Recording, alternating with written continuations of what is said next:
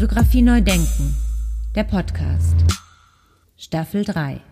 Ja, herzlich willkommen zu meinem Podcast Fotografie neu denken. Mein Name ist Andy Scholz. Ja, der Gast heute ist mir ein besonderes Vergnügen, denn in seiner Galerie habe ich ein Jahr nach meinem Abschluss an der Volkwang-Schule eine Einzelausstellung gehabt, 2006. Und dann 2009 nochmal. Und insofern haben wir lange miteinander zu tun gehabt und ich bin quasi auch von Anfang an bei ihm als Künstler gelistet. Ähm, es geht um Robert Morath. Hallo Robert, herzlich willkommen. Hallo Andy, grüß dich. Vielen Dank für die Einladung. Ja, sehr, sehr gerne, lieber Robert. Ähm, meine erste Frage, wie bist du denn zur Fotografie gekommen? Wie hat das alles angefangen? Also ich muss dazu sagen, dass ich aus einem, äh, was das betrifft, sehr privilegierten Haushalt komme. Ich habe eine Kindheit verbracht äh, in einem Elternhaus, in dem sich sehr intensiv mit Kunst beschäftigt wurde. Tatsächlich haben meine Eltern ihr Leben lang nichts anderes gemacht, als äh, Kunst zu sammeln, über Kunst zu reden, äh, über Kunst zu diskutieren. Ähm, die äh, Sammlung, die Familiensammlung ist auch früh professionalisiert worden und institutionalisiert worden. Es gibt eine Stiftung seit den frühen 80er Jahren in Freiburg im Breisgau, wo ich aufgewachsen bin. Ähm, da findet sich diese Stiftung und ich bin also äh, durch eine sehr intensive Seeschule gegangen, will ich mal sagen, ähm, als Kind. Und hat denn da die Fotografie schon stattgefunden? Fotografie war das einzige Medium, was dort nicht stattfand. Fotografie neu denken der Podcast. Nach dem Abitur war ich der dringenden Meinung, Schauspieler werden zu müssen. Ähm, äh, ich, war, ich hielt mich für talentiert genug äh, ähm, und äh, habe das gewagt, bin auch äh, genommen worden, bin dann nach London denn natürlich war Freiburg auch viel zu klein für mich. Das ist natürlich auch, also es musste dann sozusagen London natürlich sein. Äh, dann bin ich also nach London auf die Schauspielschule gegangen. Und da ging es dann relativ schnell, ähm, äh, schon nach zwei, drei Wochen, äh, griff eine Lehrerin sich mich und zog mich auf die Seite und sagte, Robert, ganz ehrlich, also äh, vielleicht denkst du nochmal nach. Ähm, äh, äh, die, die Regieklasse wäre vielleicht eine Alternative. Ähm, und dann habe ich sie gefragt, warum äh, sie das denkt. Und dann sagte sie, ja, du, du denkst zu viel nach. Du, du willst das alles zerdenken. Schauspieler müssen mehr fühlen und so. Und äh, dann äh, hieß es, also vielleicht wechselst du besser in die Regieklasse. Das wollte ich aber nicht, denn ich war natürlich eine kleine Rampensau. Deswegen bin ich dann nach Hamburg an die Schauspielschule und dort äh, äh, äh, habe ich dann ein zweites Semester absolviert und danach war mir dann irgendwie auch klar, dass ich im falschen Boot sitze. Und dann äh, bin ich so etwas orientierungslos zum Studium äh, an die Uni gegangen. Ich hatte ein ganz gutes Abitur gemacht, deswegen bin ich mit dem NC dann auch so, gleich konnte ich gleich loslegen und habe dann Germanistik studiert und äh, Kunstgeschichte und Journalistik in den Nebenfächern. Und ich habe mich sehr auf das Journalistikstudium äh, konzentriert, denn das war das, was ich mir dann so als Alternative ausgedacht hatte. Ja, sehr schön, sehr schön. Wie, wie ging das dann weiter? Also wann reifte in dir sozusagen der Moment, ähm, eine Galerie zu eröffnen? Weil noch warst du ja im, im Journalistischen irgendwie unterwegs, oder? Genau, ähm, genau. Und dann hatte ich äh, Ende der 90er Jahre angefangen. Ähm, ich glaube, so mein erstes Praktikum oder meine erste äh, äh, Hospitanz war dann so 97, 98. 96 ähm, war ich noch, äh, das war noch während des Studiums, da musste man ein Praktikum, ein Auslandspraktikum, also man musste ein Praktikum machen. Ich habe ein Auslandspraktikum draus gemacht und war bei Paper Magazine in New York für drei Monate. Ähm, das war 96. Und dann äh, äh, habe ich studienbegleitend schon immer nebenher Praktika absolviert und irgendwann dann meine erste Jungredakteurenstelle angetreten. Das war so 98. Ähm, und dann habe ich das so sechs, sieben Jahre lang gemacht. Äh, meine letzte Station, wie gesagt, war dann der NDR. Und da gab es äh, äh, einen äh, Frustrationsmoment. Äh, äh, das war einfach echt schwierig da. ich habe da keinen Spaß mehr gehabt und auch das Gefühl gehabt, da irgendwie nichts mehr zu lernen. Ähm, und ich war 32 und habe darüber nachgedacht, dass ich vielleicht nochmal was anderes machen muss oder will. Ähm, ich hatte länger schon über so ein Galerieprojekt nachgedacht, e-, eher so diffus. Ähm, ich war aus der Zeit, in der ich mit äh, Fotografen zum Teil ja äh, auf Assignment unterwegs war, ähm, äh, mit einigen Fotografen befreundet, was dann dazu führte, dass ich immer wieder bei, irgendwelchen Abendessen an irgendwelchen Küchentischen saß. Und dann sagten die Fotografen, so was wir jetzt heute veranstaltet haben, ist mein Broterwerb. Aber was ich eigentlich machen will, ähm, findest du hier in dieser Schublade. Und dann wurden irgendwelche Kisten rausgezogen und die freien Arbeiten rausgeholt. Und auf einmal merkte ich, es gibt ganz andere Energie im Raum. Äh, und so ganz, mit ganz viel äh, Euphorie wurde, äh, wurden diese Arbeiten gezeigt. Und die wurden immer weggepackt mit dem Satz, aber für sowas gibt es keinen Ort. Es gibt keinen Ort, wo sowas ausgestellt wird oder wo man sowas zeigen könnte. Und wir reden also über die Jahre 2002, 2003. Ähm, also die Zeit, äh, ähm, als die aller, wenn es überhaupt eine Foto, reine Fotogalerie gab, in Hamburg gab es damals eine reine Fotogalerie und die beschäftigten sich äh, wie vorher die allermeisten Fotogalerien mit Vintage Schwarz-Weiß-Arbeiten. Da konnte man dann äh, Andreas Feininger kaufen oder sowas ne? äh, oder Cartier Bresson oder so. Irgendwann habe ich bei einem solchen Abendessen dann mal so spontan in die Runde gesagt, ja, wenn es dafür keinen Ort gibt, dann müsste man so einen Ort ja vielleicht einfach mal machen. Und dann äh, schauten mich alle an und sagten, ja. Und du wärst auch genau der Richtige, um einen solchen Ort zu machen. Ähm, und dann ähm, kannte ich ja aber eine, eine, einige Galeristen auch so gut, dass man offen sprechen konnte und ich wusste, so einfach mal eine Galerie aufmachen ist ja nicht. Also da äh, äh, äh, ähm, irgendeine Art von ähm, Asset musst du haben und vor allen Dingen musst du äh, Kapital mitbringen, zumal am Anfang. Ähm, und dann war das eben so ein Projekt. Dann habe ich nochmal diesen neuen Job angefangen beim NDR. Und dann starb meine Großmutter und hinterließ mir so viel Geld, dass ich äh, auf die Idee kam, so jetzt könnte ich mein eigenes Ding machen.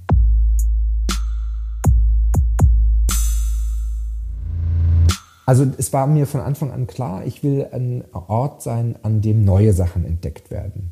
Denn mir als Sammler und als Kunden äh, fiel immer wieder auf, dass das, was ich mich selber interessiert hat, junge und neue Positionen in, in der zeitgenössischen Fotografie, dafür gab es gar kein Angebot in Deutschland. Da musste ich nach New York fahren oder nach Paris oder nach London, um das zu kaufen. In Deutschland und auch in, vor allen Dingen in Hamburg gab es sowas nicht die ersten äh, Jahre haben wir natürlich auch, oder das erste Jahr haben wir natürlich auch nichts verkauft, logischerweise da in Hamburg. Aber ähm, ich hatte natürlich, ich hatte keine Sammler, äh, ich hatte keine Sammlerschaft, ich hatte äh, keine äh, Künstlerstamm oder irgendwas. Es war ein neuer Raum, da war vorher eine Frittenbude drin. Das war jetzt auch als, als Ort für Fotografie oder für Ausstellung oder als Kulturort nicht etabliert. Aber was ich natürlich hatte nach sechs Jahren äh, äh, Betriebsnudel äh, im Hamburger Medienzirkus, war eine Menge gute Kontakte in die Presse. Und es gab dann also unverhältnismäßig viel Presseberichterstattung zu, für, für die Galerie von Anfang an. Und zwar so viel, dass ich glaube, ganz viele Hamburger auf ein eigenes Versehen geschlossen haben, weil sie dachten, wer so prominente Medienaufmerksamkeit bekommt, den muss es ja schon eine Weile geben. Und ähm, dann kamen, wurden natürlich alle möglichen Leute auf den Raum aufmerksam. Und dann ergab es sich, also bis dahin habe ich wirklich ausschließlich junge Schüler äh, oder Meisterklassenschüler oder Absolventen gezeigt.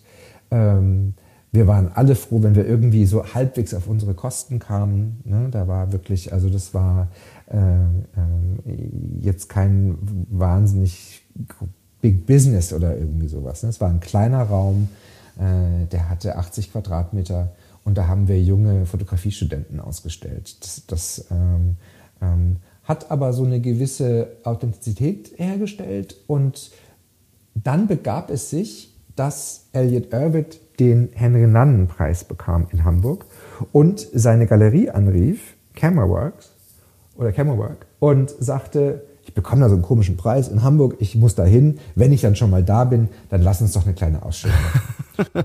also plötzlich klingelt das Telefon und Elliot Irvitt ist am Telefon. Genau, die, die Mitarbeiterin von Camerawork sagte, lieber Elliot, das würden wir wahnsinnig gern machen, nur leider haben wir unsere Räume in Hamburg gerade geschlossen. Wir ziehen jetzt nach Berlin oder konzentrieren uns auf Berlin. Aber es gibt da diesen jungen Typen, der macht echt einen spannenden äh, jungen Raum. Äh, Wäre eigentlich auch mal ein interessanter Kontext für deine Arbeit in so einem ganz jungen äh, Umfeld. Äh, ähm, außerdem ist es zwei Minuten zu Fuß weg von dem, vom Haus der Fotografie. Ruf den doch mal an. Und dann rief eines Abends, ich war schon fast aus der Tür, äh, Elliot Irvitt an und sagte, ähm, ich komme nach Hamburg, äh, ich höre, bei Ihnen könnte man eine kleine Ausstellung hängen. Ähm, wir sollten uns mal auf ein Lunch treffen. Und dann sagte ich, na klar, sehr gern. Wann denn? Und dann sagte er Mittwoch. Und ich sagte, okay, alles klar, wir sind ins Mittwoch. Und dann wurde mir irgendwie schlagartig klar, der meint natürlich in New York. Und dann bin ich also, ins Flieger, also in den Flieger gestiegen äh, und fand mich auf einmal in dem atemberaubend schönen Penthouse, nicht Penthouse, aber in der sehr großen Wohnung am Central Park äh, von Elliot Irvitt. Und wir haben zusammen Bilder ausgesucht für eine kleine Ausstellung in diesem kleinen Raum in Hamburg. Fotografie neu denken, der Podcast. Und dann hatte ich diese Elliot Irvitt-Ausstellung ähm, noch zusammen gemacht mit äh, Erma Sterz. Erma Sterz kommt eine Schlüsselrolle zu, ähnlich wichtig wie Arno Fischer, würde ich sagen, äh, äh, im Beginn der Galerie. Denn ähm, Erma Sterz war äh, lange Jahre ähm, Galerieleiterin für FC Gundlach, als der selber eine Galerie betrieb äh, im Feldhausbunker. Ähm, und als die Galerie äh, dann geschlossen wurde, hatte Erma sich selbstständig gemacht und war sozusagen Private Dealer und verkaufte aus ihrem Bestand. Ähm, sehr professionell, hatte auch äh, immer einen Stand auf der APAD und so. Mit der kam ich äh, über Elliot Irvitt zusammen. Elliot Irvitt sagte, äh, und ruf mal Erma Sterz an, denn fast alles, was wir jetzt ausgesucht haben für die Ausstellung, hat die in ihrem Bestand von meinen Arbeiten, den die hat. Und dann haben wir die Ausstellung ähm, äh, aus Beständen von Erma Sterz gehängt. Und Erma Sterz hat die Elliot Irvitt-Ausstellung auch mit äh, betreut. Um, und ähm, Erma war auch diejenige, die dann äh, irgendwann sagt, äh, zu mir sagte, ähm, hör zu, Hamburg gut und schön, aber äh, wenn du wirklich was reißen willst in dem Geschäft, dann musst du äh, auf Messen auftreten. Der Hamburger Markt gibt es nicht her. Du musst dich strecken, du musst dir deine Kunden suchen äh, und die findest du auf Messen. Messen werden jetzt immer wichtiger. Ne? Wir reden jetzt so 2005, 2006. Ähm, du musst auf Messen. Und dann sagte ich zu Erma, ja Mensch, Erma, das ist äh, ein super Tipp, aber äh, da muss man ja erstmal zugelassen werden. Ganz viele Messen hatten damals die Politik, dass eine Galerie zum Beispiel erst fünf Jahre im Geschäft sein da musste, bevor, sie, bevor man sich überhaupt bewerben konnte. Ne? Es gab so eine Art Reality-Check. Für, also die Galerie musste erst mal die ersten fünf Jahre überlebt haben, bevor sie überhaupt zugelassen wurde auf, der, äh, auf einer Messe. Ach, meinte Emma, das ist das kleinste Problem, zückte ihr kleines Handy, rief Stephen Cohen in Los Angeles an, der gerade die Messe, äh, die Foto Miami vorbereitete, die parallel zur Art Basel in Miami im Dezember statt, äh, statt, äh, stattfand, und sagte, Darling, ähm, ich habe hier diesen jungen, spannenden Galeristen in Hamburg, du musst dem einen Stand geben. Und dann reichte sie mir das Telefon rüber und ich verabredete mit Stephen Cohn einen Stand auf der Foto Miami. 2007 war das dann. Ja, wow. Drei Jahre nach der Gründung schon auf der Foto Miami. Ich glaube, wir hatten damals einfach Glück. Ähm, 2004 war so die Zeit, ähm, als diese jungen deutschen Fotografen überall äh, durchstarteten. Ne? Die Strufskis machten international Karriere und äh, Gurski riss Auktionsrekorde und auf einmal war junge zeitgenössische Fotografie aus Deutschland war Hot Shit. Und äh, es gab aber keine Galerie, die das angeboten hat. Äh, äh, in der anderen Fotogalerie in Hamburg hing immer noch Cartier-Bresson. Ne? Und äh, ähm, wir waren halt auf einmal, wir sind da so mitgespült worden auf dieser Welle. Wir sind sozusagen ähm, auf der Welle, auf der Erfolgswelle der äh, äh, zeitgenössischen Fotografie aus Deutschland mit, äh, die haben wir sozusagen mitgesurft. Ähm, und dann kamen eben auch nachdem ich, wie gesagt, am Anfang hauptsächlich Studenten gezeigt hatte, kamen dann so Leute wie Peter Bielobreski, äh, Jessica Backhaus, ähm, also eben durchaus etabliertere, dann auch schon etabliertere Namen äh, mit ins Spiel. Ähm, und äh, deren Arbeiten habe ich dann äh, äh, da nach Miami getragen. Und 2007 war Miami total crazy. Da war so viel Geld am Markt. Ähm, und, äh, und das war so die, die, total euphorische Hochzeit, also die etwas äh, äh durchgedrehte Hochzeit auch der Art Basel, wo Puff Daddy riesige Beachpartys schmiss und so. Und ich hatte wirklich das Gefühl, also wir waren, wir hatten den Stand ausverkauft am Ende der Messe. Wir hatten, ich hatte das Gefühl, wenn ich jetzt ins Lager laufe und die Feuerlöscher abschraube und die bei mir in den Stand hängen, dann kann ich die auch noch verkaufen. So war das. Das war wirklich total verrückt. Und ich stand da und dachte so, okay, deswegen wollen alle auf Messen. Jetzt verstehe ich.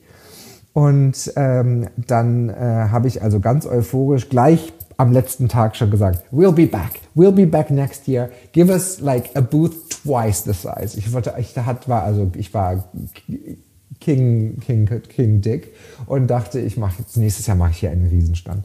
Und den habe ich natürlich auch bekommen. Und ähm, das Dumme war, dass äh, der Dezember 2008 ähm, also ein Jahr später, genau drei Wochen nach dem Lehman Brothers Crash war.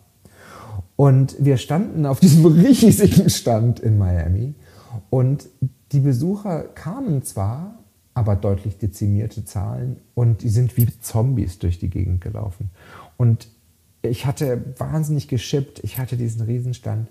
Wir haben, ich glaube nicht, doch eine kleine Arbeit von Joachim Eskilsen verkauft. Und das war's. Es war das totale Volldesaster. Es war der unglaublichste äh, ähm, äh, Albtraum. Es war auch der unglaublichste Reinfall, auch wirtschaftlich natürlich desaströs. Also alles, was wir in den Jahren davor irgendwie so uns erarbeitet hatten, war down the drain. Ähm, und ich hatte also wirklich äh, sozusagen ähm, diese verrückte Achterbahn, die diesen Markt ja immer wieder äh, äh, bestimmt, innerhalb des, des, also ich hatte innerhalb eines Jahres sozusagen die erfolgreichste und die unerfolgreichste, den Albtraum an Messeauftritt absolviert ähm, und ähm, fühlte mich da wirklich so ein bisschen dann mit allen Wassern gewaschen danach.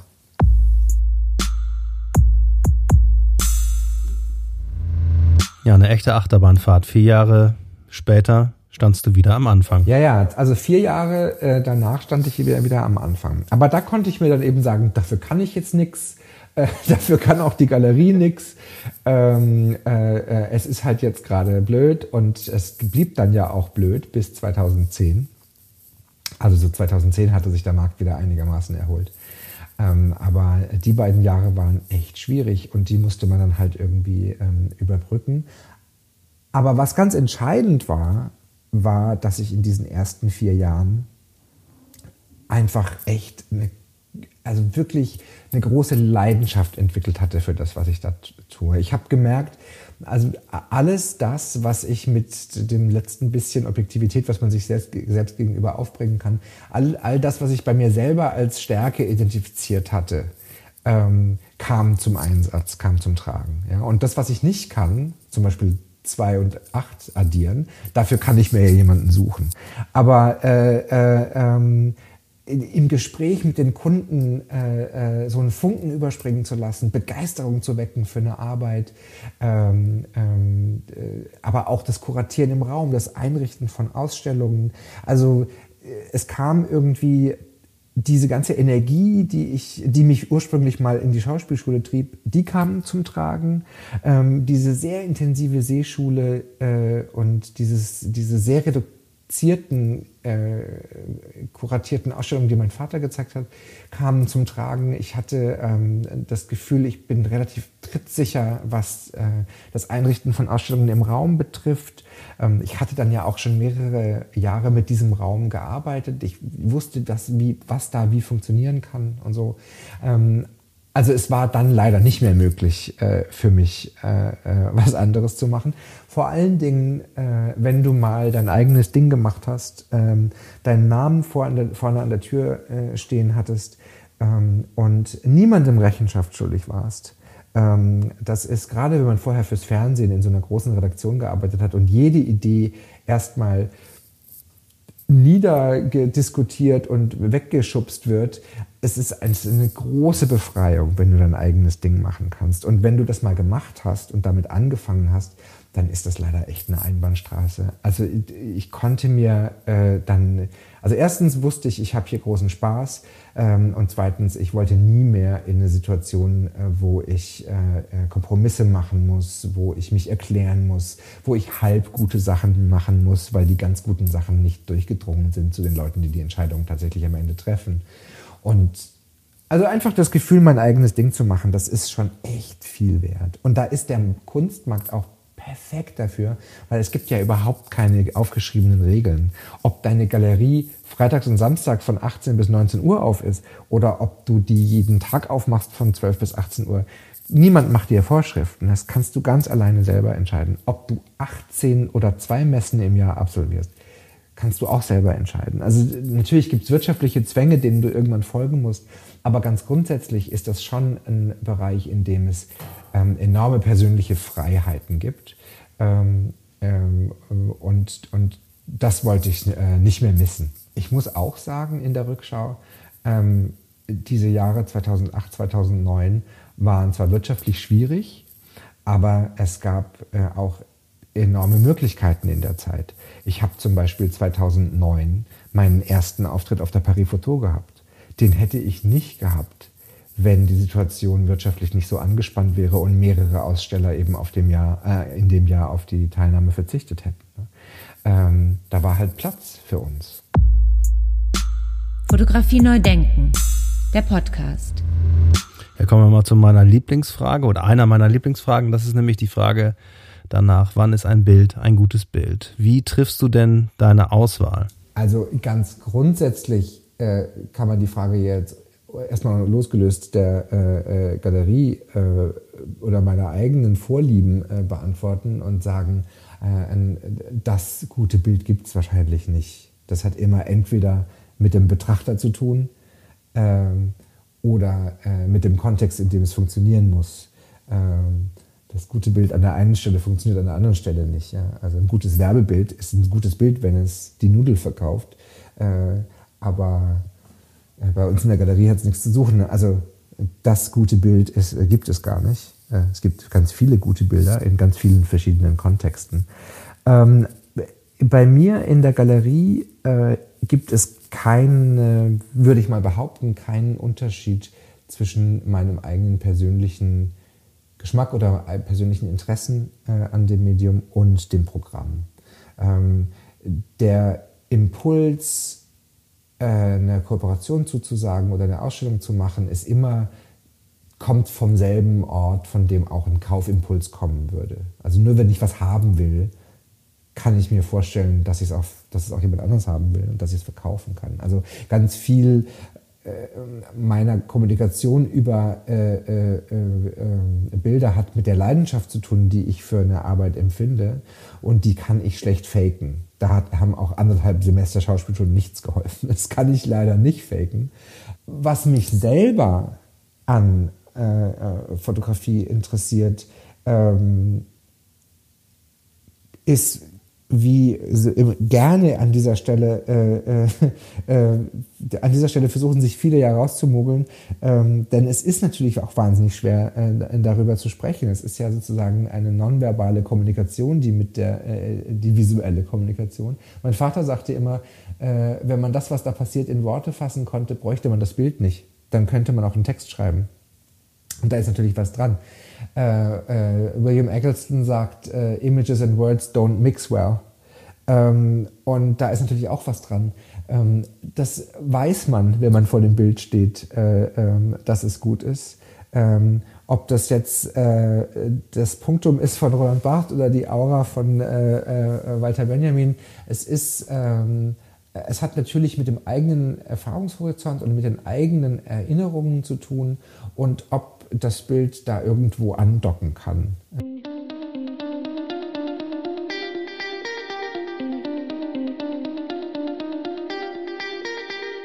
Viel weniger häufig stellt sich die Frage nach dem einen guten Bild, sondern äh, viel häufiger stellt sich für mich die Frage nach dem interessanten Konzept, nach dem interessanten Prozess äh, und nach dem äh, interessanten Projekt. Und im Projekt, in jedem äh, Projekt äh, gibt es dann zwei, drei Bilder, die gut funktionieren unter kommerziellen Aspekten. Es gibt aber eben auch zwei, drei andere Bilder, die vielleicht schief sind, aber im Kontext äh, des Projektes äh, zwingend dazugehören, äh, weil ohne die die anderen auch nicht funktionieren würden. Ähm, und dann interessiert mich eigentlich eher die Idee als das Bild. Aber um der Wahrheit Genüge zu tun, in, jeder, in jedem Projekt oder in jeder Serie, die ich mir daraufhin anschaue, muss es auch drei oder vier Motive geben, wo ich weiß, okay, und das werden wir verkaufen. Denn irgendwie müssen wir das Ganze ja bezahlen. Siehst du das oder spürt man das gleich? Und das habe ich mir lange eingebildet, dass ich das spüren würde. Es ist aber Quatsch. Ähm, immer wenn ich denke, oh, das ist ein ganz sicherer Verkäufer, äh, bleibt es da hängen. Äh, und äh, andere Sachen, die ich gar nicht auf dem Zettel hatte, äh, da sind wir dann auf einmal am Ende der, auf, der Auflage innerhalb von drei Wochen und ich denke mir so, wie ist das denn passiert? Ähm, also, aber ja, es gibt natürlich Arbeit, äh, die sehe ich und weiß, ja, das wird funktionieren. Wir kennen ja inzwischen auch unsere Sammler, wir wissen, die, wir kennen die Geschmäcker, ich sehe eine Arbeit und weiß, ah, das ist das, ich weiß schon, wem ich das zeigen werde und so. Ne? Also natürlich gibt es das, klar. Mein Podcast heißt ja jetzt Fotografie neu denken. Wie hat das in den letzten Jahren für dich stattgefunden? Wie hast du das beobachtet? Ja, ich glaube vor allen Dingen die Rolle der Fotografie wird immer, immer wieder neu, äh, neu gedacht. Ich bin neulich mal in meinem ähm, iPhone, da gibt es, wenn man die, Telef die äh, Fotografien sortiert, äh, kann man diese nach, nach Jahren sortieren. Und ich habe festgestellt, dass sich die Anzahl von Fotos pro Jahr jedes Jahr fast verdoppelt hat. Also ich habe jedes Jahr fast doppelt so viele Fotos gemacht wie im letzten Jahr. Das heißt, Fotografie ist also nicht nur ähm, künstlerischer Ausdruck äh, oder äh, Objekt, äh, mit dem ich dann handle in der Galerie, sondern Fotografie ist natürlich inzwischen auch eine Art Sprache oder eine Art Sprachersatz geworden, eine Kommunikation geworden. Ohne Instagram äh, könnten wir gar nicht mehr arbeiten. Unsere gesamte Kommunikation, äh, wir schicken kaum noch Newsletter raus, weil ich davon ausgehe, dass die Leute uns auf Instagram folgen. Und wenn ich äh, äh was mitzuteilen habe, wie Galeriekünstler hat neue Ausstellungen dort und dort zu eröffnen, bitte hingehen und angucken, dann machen wir das alles über Instagram. Und das funktioniert natürlich nur ähm, über äh, äh, die visuelle Kommunikation der Fotografie. Wenn man sich nur zum Beispiel das, den Teilaspekt der äh, Publikationen und der Fotobücher anschaut, die ja auch vollkommen neu gedacht werden heutzutage. Wenn ich mir anschaue, wie Fotobücher aussahen, als wir angefangen haben vor 17 Jahren, 16 Jahren, ähm, das waren Kataloge. Links war die Seite weiß und rechts war ein Bild und dann hat man umgeschlagen und so hat man sich durch so einen Katalog geblättert. Ähm, äh, äh, die Art und Weise, wie Fotografie auch als gestalterisches Instrument funktioniert, wird vollkommen neu gedacht ähm, heutzutage. Ähm, also Fotografie neu denken ist äh, ähm, gerade im Augenblick wirklich wichtig, denn sie scheint ja gerade äh, so eine Art äh, textbasierte Kommunikation abzulösen. Ähm, insofern muss sie wahrscheinlich dringend neu gedacht werden.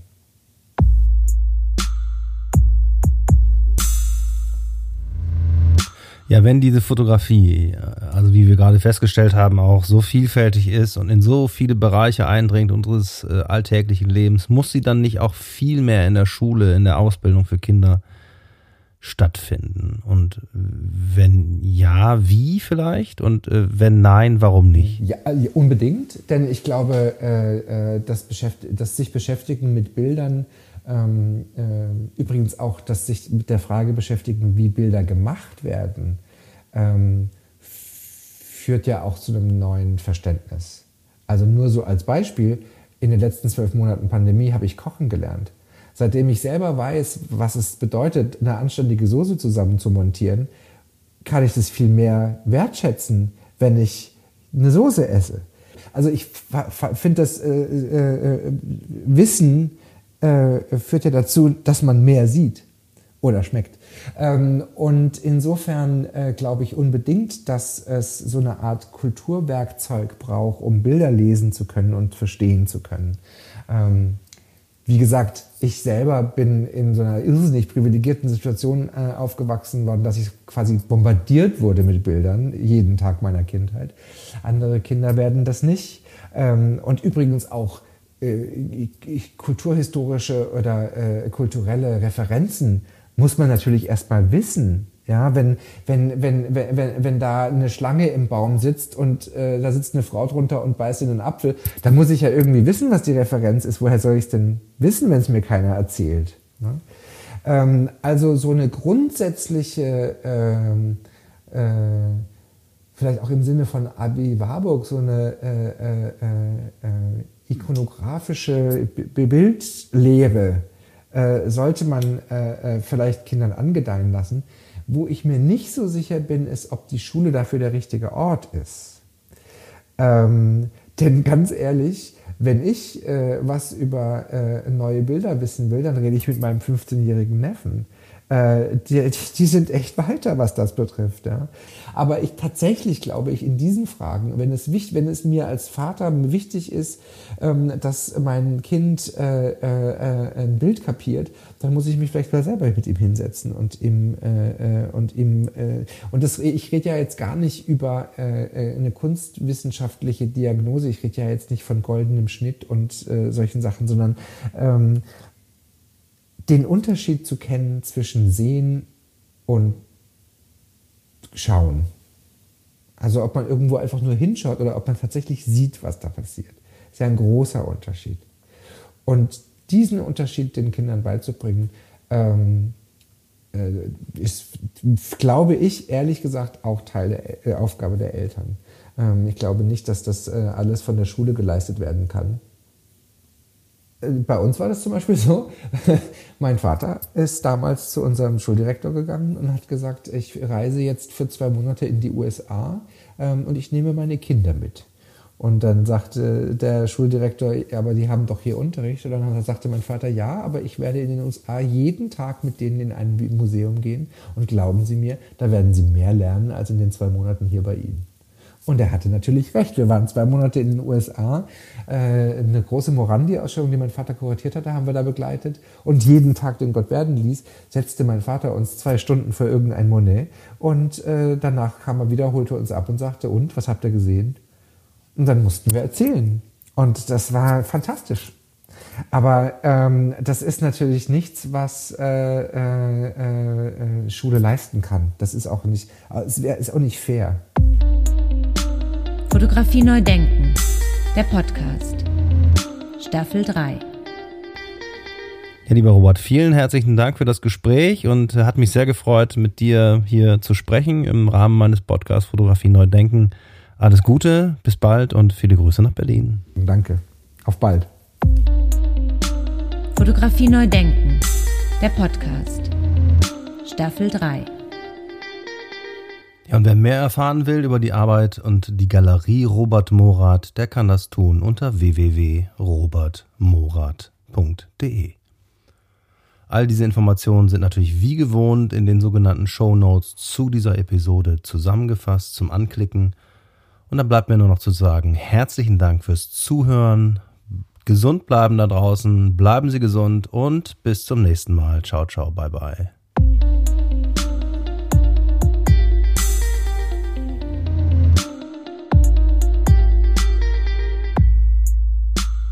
Fotografie neu denken. Der Podcast. Staffel 3. Eine Produktion von Studio Andy Scholz 2021.